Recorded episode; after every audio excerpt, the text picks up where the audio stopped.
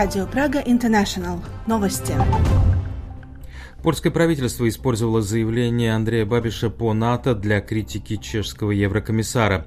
Весной Чехия и Словакия получат из ФРГ 29 танков «Леопард» взамен военной техники, переданной Украине. 24 января 2023 года в Чехии начинается режим тишины по прогнозам результатов президентских выборов. Польские политики из правящей партии «Право и справедливость» воспользовались заявлением кандидата в президенты Андрея Бабиша по обязательствам Чехии в отношении НАТО, чтобы подвергнуть критике еврокомиссара от Чехии, вице-президента Европейской комиссии Веру Йорову, которая неоднократно указывала на нарушение принципов верховенства закона польским правительством. Воскресных телевизионных предвыборных дебатах Андрей Бабиш заявил, что не будет посылать чешских солдат на помощь Польше или странам Балтии в случае военного вторжения. Его слова вызвали волну возмущения в Чехии на международном уровне. Беата Мазурок, депутат Европарламента от правящей польской партии «Право и справедливость», напомнила о прошлом Андрея Бабиша, которого обвиняют в том, что он был агентом госбезопасности во времена ЧССР. Мазурок отметила, что комментарии, сделанные Бабишем в ходе воскресных дебатов, были сделаны тем же человеком, который предложил Веру Юрову в качестве комиссара.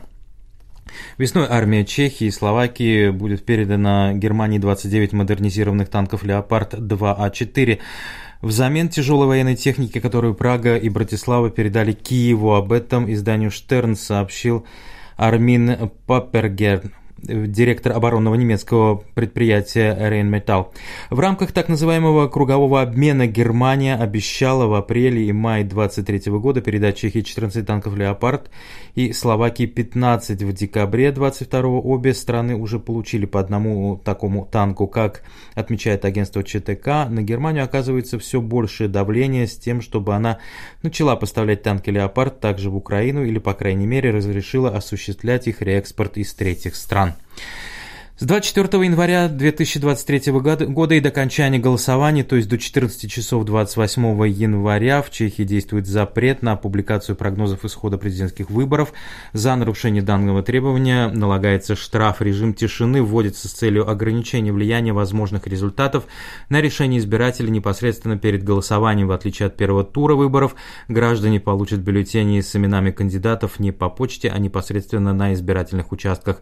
Второй тур голосования пройдет 27 января с 14 до 22 часов и 28 января с 8 до 14 часов.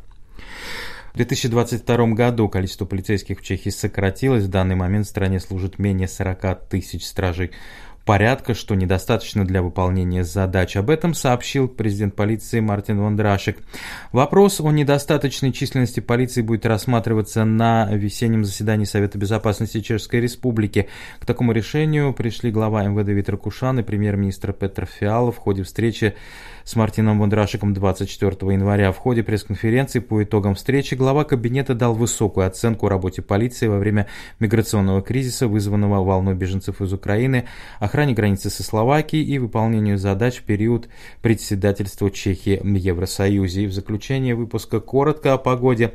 В среду 25 января на территории Чешской Республики ожидается облачная погода в горных районах с прояснениями ночью от минус 3 до плюс 1, местами до минус 6 градусов градусов Цельсия, днем от минус 1 до плюс 5, слабый переменный ветер 2-6 метров в секунду. Вот и все к данному часу. Выпуск новостей подготовил Антон Каймаков.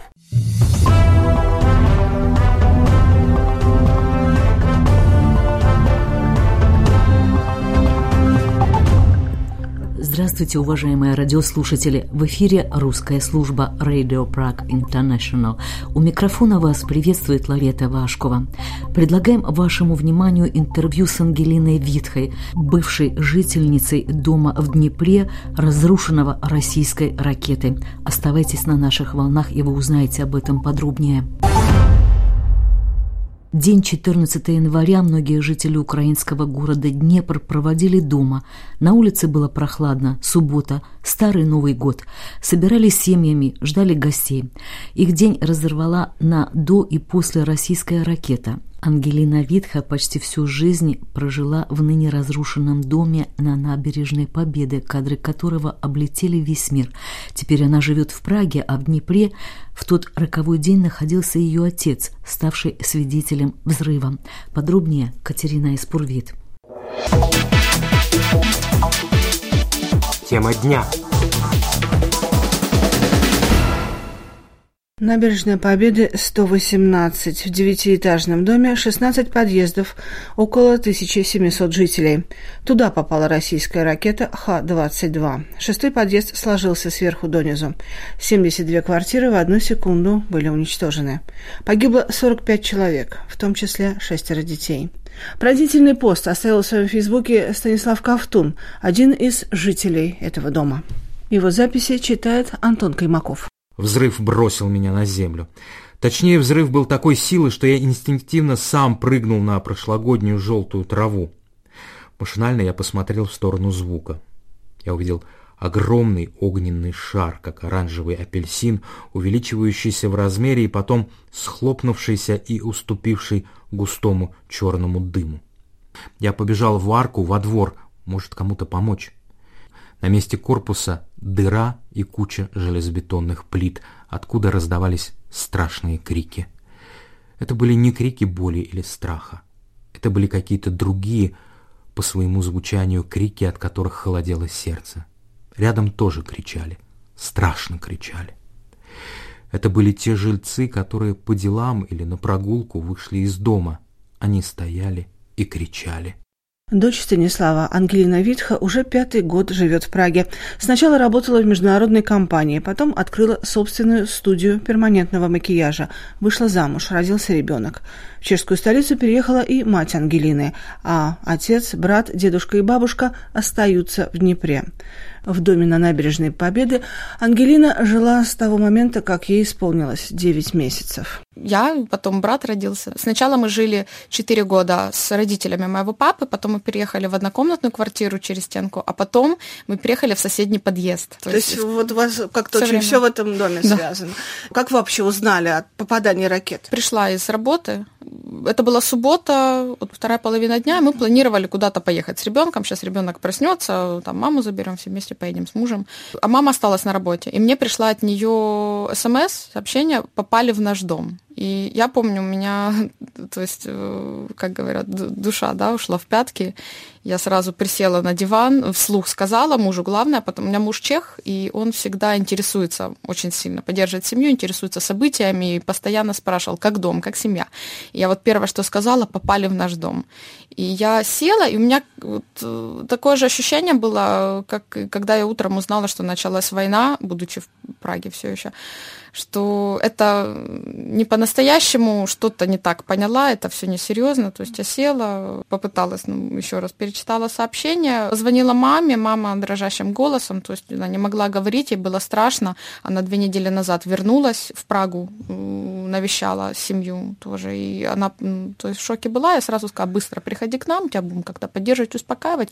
Сейчас все сядем, поговорим, папа в порядке, она от папы получила сообщение. Угу. То есть вы Поэтому... знали, что ваш отец жив? Тут же, да, это хорошо. Он вышел на связь, потому что он всегда знает, что мы будем переживать. Там работала делом... мобильная связь еще в этот момент. В этот момент, да. Потом нет, потому что я первым делом на громкой связи мы набрали папу, и он долгое время не отвечал, потому что он находился там непосредственно, он хотел помогать людям. Я вот постоянно все, целый день от него вот слышала, что он хотел помочь. Я хочу помочь, я туда иду, хочу помочь, не знаю как, но помогу. Ну, число погибших менялось. Сначала кого-то доставали из-под завалов, потом завалы около двух суток, да, по-моему, разбирали? Сто часов. Потом выяснилось, что погибли 45 человек, из них 6 детей. Да. Так. Этот дом построен, он как бы буквой П. Подковой такой. Подковой. Да. То есть рухнула средняя часть. Ракета попала в середину дома? Или да, вы знаете, интересный момент. Мама рассказывала, у нее мурашки по коже, по телу были. Она две недели назад, как я сказала, навещала мальчиков. У меня брат на 4 года младше и папа. Она к ним постоянно там раз в полгода ездит. И она буквально уезжала, и они об этом говорили, что если будут стрелять по ТЭС, то если сработает ПВО, например, то рикошетом ракета попадет в наш дом, и она попадет в пятый-шестой корпус. И это как раз, насколько помню, это шестой корпус, он рухнул. То есть они целились э, в теплоэлектростанцию? Да. А. И это важно э, сказать, и это то, чего мы жутко дико боимся, что они будут все еще пытаться ее опять бить. И есть большая вероятность, мы сейчас просто не знаем, что с этим делать, они будут в нее стрелять. Мы живем на набережной, и у нас за окном э, Днепр, окна выходят на Днепр, возле Днепра мост, и вот за этим мостом находится теплоэлектростанция станция. Но поскольку среди наших слушателей есть и жители России, нам было интересно, что об этом пишут в России, но ну, писали очень мало. Но вот было такое сообщение ТАСС. Постоянный представитель Российской Федерации при ООН Василий Небензя указал следующее. Причиной взрыва жилого дома в городе Днепр, бывший Днепропетровск, стало нарушение Украиной международного гуманитарного права. По его словам, российскую ракету, запущенную по объекту инфраструктуры Днепра, сбила украинская противовоздушная оборона. Поскольку установка ПВО была нарушение норм международного гуманитарного права, о котором вы так радеете, размещена в жилом квартале, сбитая ракета упала на жилой дом, утверждает Небензя нельзя. Что вы ему на это можете сказать? Сразу приходят две мысли. Первое – это то, что нельзя верить ни единому слову, то, что говорят официальные власти в России. Кажется, этого должно быть уже достаточно. Смешно читать все эти заявления и Пескова, и Путина, и так далее. То есть я не хочу в это углубляться, потому что я буду говорить об этом эмоционально. А второе — это причина бомбить невинных людей, стрелять по объектам критической инфраструктуры в холод, в зиму. Насколько я помню, на тот момент было минус один на улице, до этого было минус 16. Люди остались даже те, кому удалось выжить, к счастью, они остались, мой папа в том числе и семья, без воды, без электричества, без газа и без света и до сих пор. То есть папа у них радость дают воду, например. До этого они, по-моему, 4 дня они находились вообще без ничего. К этому можно добавить, что Минобороны Украины опровергает заявление о том, что там вообще работало ПВО. Это, Это другой момент, да. Я слышала много версий. Одна из них была э, то, что сработало ПВО. Что касается папы, э, который был очевидцем, он слышал один хлопок. Он говорит, если бы сработало ПВО, это было бы два хлопка. А он слышал хлопок, и потом сразу, как он писал, как мне рассказывал, э, просто такой большой апельсин, оранжевый облако э, случилось, и потом произошел взрыв. Во-вторых, я слышала еще версии, что есть ракета, да, ЦХ-22, это ракета, которая направлена на корабельный, да, то есть это просто она выбрала наш дом. У нас еще остается вопросом, э, рядом находится 134 дом, он еще больше, чем наш.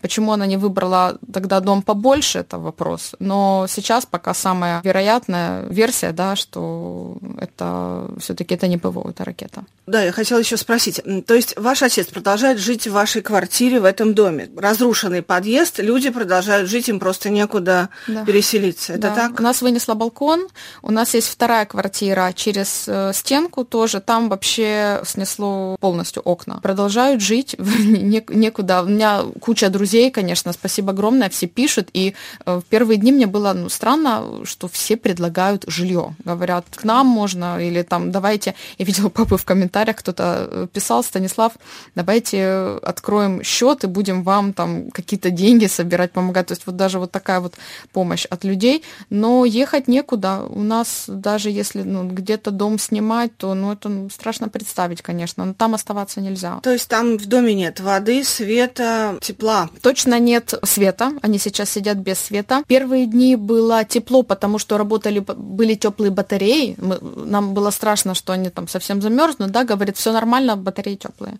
Но нету газа, принесли, папа фоткал газовые переносные плиты волонтеры принесли такая комфорка и к ней газ. Но электричества нету, да. Сколько там людей может жить вот в этих оставшихся корпусах? примерно? В одном э, корпусе, я так поняла, в районе 100 человек, да, 200, то сейчас ну, еще остается неизвестная судьба нескольких людей, да, 17 я сегодня То есть читала. количество жертв может увеличиться еще? Да, есть неопознанные, есть останки тел, есть неопознанные люди, и говорят, что погибли люди, находящиеся в соседнем корпусе, то есть вот это еще вопрос. Но поисковые работы закончены, то есть э, неизвестно, как, как это, чем закончится. И если пятый корпус тоже брать во внимание, или там четвертый, то это, ну, минус, э, получается, да, 600 800 людей. То есть, ну, я И в основном все, все были дома в этот все момент. были дома, потому что это была суббота, и это было у нас все-таки в Украине все еще справляют Старый Новый год. Это с 13 на 14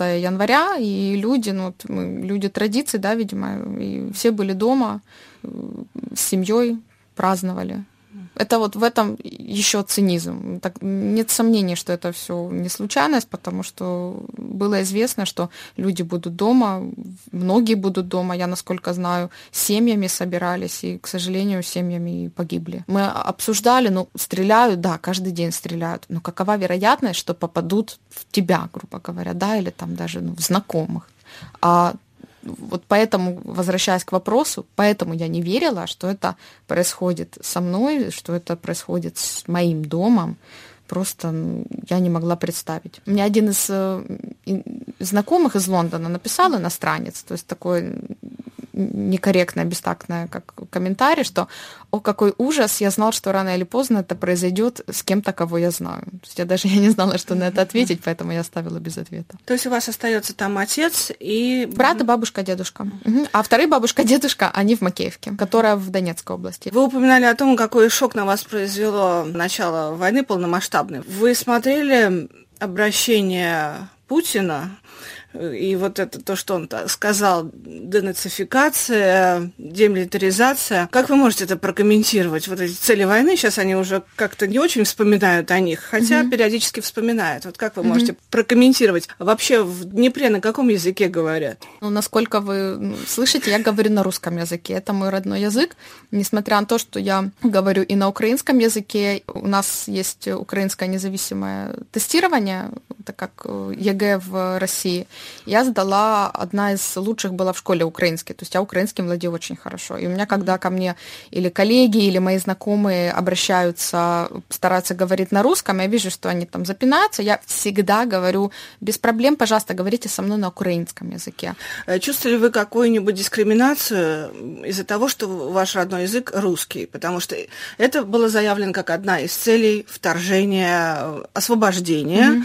Русскоязычных от насильственной украинизации. Как-то так это было сформулировано. Угу. Вот что вы на этот счет можете сказать? Я дискриминацию не чувствовала никогда, несмотря на то, что отношения э, между Западной Украиной и Восточной всегда были э, специфические. Мы все равно ну, как-то друг друга подкалывали или недопонимали. Ну, все равно как-то... Я же говорю, все это было в максимально пливой манере, форме. Во-первых. Во-вторых, как недавно я услышала правильно в интервью Дудю, отвечу его словами, постараюсь не процитировать, это из того, что я ну, вспомнила, это не будет дословно. Делал да, да, когда Скучера, он говорит, что не разобравшись у себя дома со своими нацистами, со своими проблемами, зачем вы лезете, кто вам вообще дал право лезть в чужую страну, на основании чего? У меня вот бабушка, дедушка тоже, они в Донецкой области. Сейчас их, я надеюсь, как бы взгляды поменялись, но в первые недели они тоже, смотря телевизор, маме говорили, Лена, подожди, вот вас тоже сейчас спасут. Возрастные, то есть у них нет ни Инстаграма, ни там Телеграм-каналов, и они смотрят на телевизор или между собой общаются. И поэтому я когда впервые услышала, я никогда не думала, что это с моей семьей произойдет, но я просто в шоке была, когда ну, вот, такой вот, э, ну, шаблонную вот эту фразу услышать у себя в семье. Люди, люди просто устали, уже хотели, там, говорили, что все равно уже под какой властью, лишь бы не было войны, лишь бы перестали стрелять, потому что там вот бабушка звонила, говорит, опять ну, вот за окнами взрывы, опять стреляют, причем ну, взрывы, ну, конкретно, ну, прям взрывы за окном просто. И ну, уже просто за эти 8 лет, да, ну, устали. Я знаю, что у меня бабушка в референдуме не принимала голосование, то есть она осталась дома, спряталась. Так, они за то, чтобы не было войны. А жилось и нормально. Дискриминацию не чувствовали ничего с этим тоже поделать не могли, как и ну, многие там. Вы могли бы немножко рассказать о себе? Когда вы приехали в Чехию и при каких обстоятельствах? Я переехала в Чехию, в Прагу в 2017 году. Переехала по работе. Я училась в Польше на юридическом, а потом я работала, переехала в Варшаву и работала в трейдинговой компании.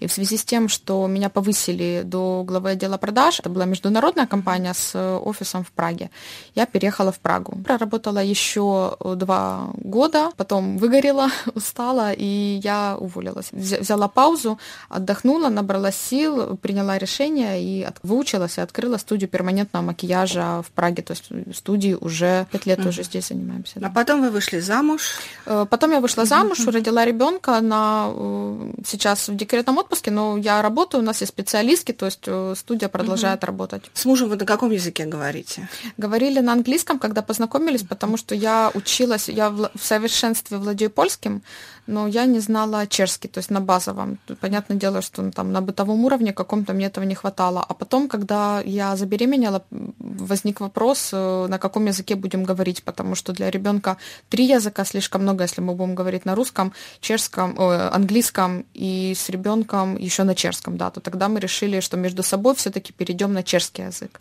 И мне ну, пришлось, я приняла решение, что я буду учить э, чешский, общаться на чешском, и мы говорим на чешском русском. Ну, я думаю, если вы до этого знали три славянских языка, э, русский, украинский и польский, то угу. чешский для вас, наверное, не представлял большой Нет, единственное, проблемы. путались слова. Я и до сих пор, говоря на чешском, иногда вставлю какое-то польское слово, но проблемы не представляет. Вот, вот это единственная проблема, что путается. И вы говорили, что вы, когда началась война, вы сразу начали заниматься волонтерской деятельностью и благотворить сбором денег. Сразу тут же. Вообще интересно, конечно, насколько украинский народ себя проявил со стороны взаимопомощи и э, поддержки, потому что первое, что у меня ну, возникло, это чем помочь, что я могу сделать. Меня просто меня убивало то состояние, что я нахожусь здесь, у меня вот, вот этот синдром выж... выжившего, да, ошибка выжившего. Ну, я знаю, что многие с этим столкнулись, я хотела обращаться к специалисту с этим тоже, потому что у меня начались и расстройства пищевого поведения, то есть мне было тяжело есть, осознавая, что там где-то люди голодают. Я, я тоже там похудела, не могла есть, э, стресс. И единственное, вот о чем думала, это вот как, что я могу еще сделать, чем я могу помочь. Потом, когда уже стали больше мысли, как приходить, что это наяву, я помню, я я недавно стала мамой, тогда у меня на тот момент ребенку было полгода, и самое страшное, что для меня было, это то, что происходило с детьми. И я постоянно, ну, я бы там думала, переживала, и потом я впервые ударили по Охмаддит э, больнице, там, где были дети. В Киеве. Да, и я увидела э, случайно фотографию окровавленной ножки. Впервые я это осознала, и я это просто постоянно и до сих пор. И это самое страшное, что произошло вот с моими переживаниями в этой трагедии, что случилось в 18 доме, это те дети, которые погибли. И я тогда впервые это осознала, и я помню, я тогда шла на ресницы, я легла, и я всю процедуру, мне не удалось сделать процедуру, потому что всю процедуру я просто плакала. То есть я не смогла, у меня ну, догнала меня, как папа говорит. Вот. Э, вы ходили на какие-то демонстрации вот, против войны в Праге? Нет, не ходила, потому что это, ну, я не знаю, могу ли я публично выражаться подобным образом. Это мое личное мнение, хочу оговориться. Я считаю, что это ни к чему не приведет, демонстрации. К сожалению, на уровне ну, в Праге, к сожалению, на уровне э, ну, на нашем, я считаю, что это ни к чему не приведет. К сожалению, это Мое мнение, что это просто должен случиться переворот в России. Это именно в России люди должны выйти на улицу. И э, я недавно слушала, это Фейгин был, вместе с Арестовичем ведут э, прямые эфиры, и Фейгин говорил, что переворот случается только под подобным образом, он происходит только военным путем. То есть это не мирные демонстрации, это только выходят люди и именно устраивают э, как пикеты, да, то есть вместе с... Как, как это было в 2014 в Украине, по-моему, в 2013, да, началось, и в 2004 году помаранчевая революция, то есть только вот так вот выходить и с виллами власть свергать, только таким образом, и почему-то вот он считает, что это поможет. И вы присоединяетесь к, ему, к его Я согласна, позиции. да, я согласна. А среди ваших знакомых есть россияне, которые живут в Чехии? Наверное, 80% моих знакомых русскоговорящих это россияне, да. Как вы с ними общаетесь? Как-то поменялось ваше отношение с началом войны? И есть ли те, с кем вы перестали общаться из-за этого? Есть э, россияне, которые не высказали никак свою позицию, и я понимаю, что причиной тому трусость или как все не так однозначно, да, то есть с этими россиянами я перестала общаться, их небольшой процент. Ну, чего Это здесь можно один бояться? Человек. А так э, все не поддерживают. Я не знаю, как относиться к этому, потому что... Они не поддерживают. Не поддерживают русскую власть, да. И не поддерживают, они согласны с тем, что это война, никакая спецоперация, и они поддерживают, что должен, должен случиться какой-то переворот, должно что-то поменяться, и что война должна закончиться капитуляцией России или мирными переговорами. То есть есть вы не, не сталкивались с тем, что где-то кто-то здесь активно поддерживает Путина? И вот Нет, и меня до сих пор, я смотрю интервью, я не понимаю, как могут остаться люди, которые поддерживают. Но это я согласна с тем, что это те, кто находится в России, и либо им это экономически выгодно, либо так мозги промыли настолько, что в лучшем случае они просто будут, вот, я не политик, я вне политики и так далее. В России очень много тех, кто действительно смотрит это глазами, скажем так, российской пропаганды, и многие верят, что украинцы сами виноваты. Сами себя бомбят. Ваш прогноз, как будут развиваться дальше события? Здесь прогнозы делать бессмысленно, потому что это какая-то начинает все больше быть похожей на рулетку. Но я уверена, что Украина победит, и я как человек, который всеми способами хочет, чтобы это просто закончилось, то я надеюсь, что если причиной тому будут мирные переговоры, пускай они случаются. Пускай случатся мирные переговоры на каких-то условиях, которые будут выгодны э, Украине, пускай даже ну, не обеим сторон, потому что, с другой стороны, это ну, там, сыпется бред, да, там, про Крым, ну, оккупированные области и так далее. Но я надеюсь, что все-таки придут к какому-то... Э, хорошо, давайте так. Э, я надеюсь, что Европа или Америка как-то повлияет на то, чтобы посадить две стороны и за стол переговоров, и чтобы все-таки к какому-то решению пришли, потому что решение должно возникнуть, да. Либо это будет капитуляция России. Но вы допускаете переговоры до того, как все, все российские войска будут выведены из территории? Украины. Собственно, это условия Киева, ну, да. что они начнут переговоры, что Киев начнет переговоры только когда последний российский солдат покинет территорию. Я не Украины. совсем согласна с позицией Крыма, то есть э, Крым отдали просто то есть вы считаете это нереальной э, целью? Это да. цель реальная, но mm. как-то до этого мы жили с оккупированным Крымом, и насколько я следила, не было как тенденции да, его обратно возвращать. А здесь получается, что давайте и оккупированные области да, освобождать, и Крым давайте, а это подобным образом усложняет ситуацию и усложняет переговоры. А все-таки, когда война заходит настолько далеко и столько мирных жителей погибает, то нельзя идти на, ни на какой, ни на компромисс, ни на что, но подобные условия, они ну, усложняют ход переговоров. А что вы подумали, когда 30 сентября прошлого года Россия провела на оккупированных территориях референдум и присоединила четыре области, включая Херсонскую и Запорожскую? Что... 30 сентября – это день рождения моего папы, мы его поздравляли и обменивались то есть, информацией, мне было страшно и смешно. То есть, с одной стороны, у меня э, сейчас в сети я вижу Путина с маленькой буквы пишет, то есть, да, это настолько ну, какое-то неуважение, презрение, ну, здесь можно много эпитетов высказывать к человеку, и мне просто смешно было слушать вот все эти какие-то пафосные заявления, которые поступают и с его стороны, со стороны русских властей, с одной стороны, а с другой стороны, ну, взяли и присоединили, ну, как-то позволили же им присоединить.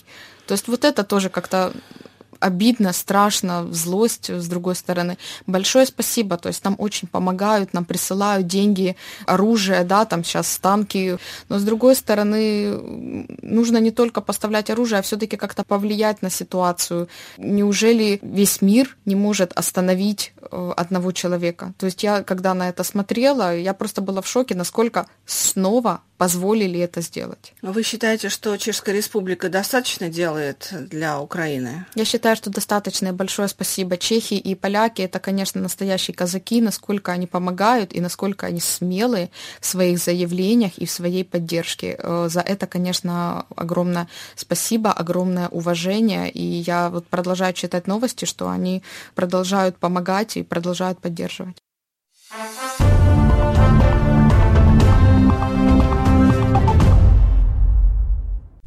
И это все на сегодня. В студии с вами прощается Ларета Вашкова.